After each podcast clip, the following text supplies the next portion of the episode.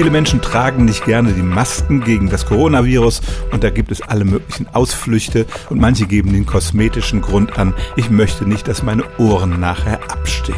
Es gibt auch diesen Witz, dass wir nach der Epidemie alle unsere Masken am Hinterkopf tragen müssen, um diesem Effekt entgegenzuwirken. Aber man muss eigentlich davor keine Angst haben. Das beste Gegenbeispiel sind Ärzte, die ihr Leben lang eine Maske im OP tragen und die haben im Allgemeinen keine abstehenderen Ohren als andere Menschen.